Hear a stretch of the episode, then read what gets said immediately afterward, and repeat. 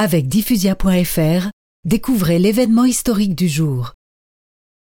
Lorsqu'il mourut, le 1er septembre 1715, à 8h15 du matin, il ne restait plus pour lui succéder que son arrière-petit-fils, Louis XV, qui avait cinq ans.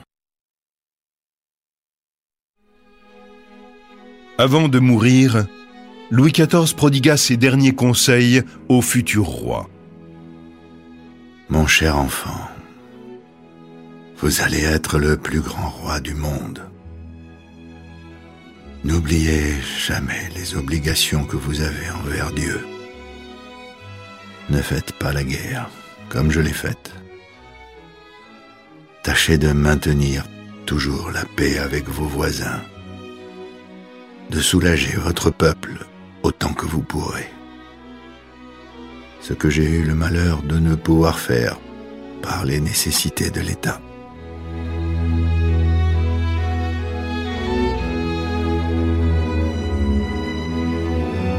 Le règne de Louis XIV aura duré 72 ans et 100 jours.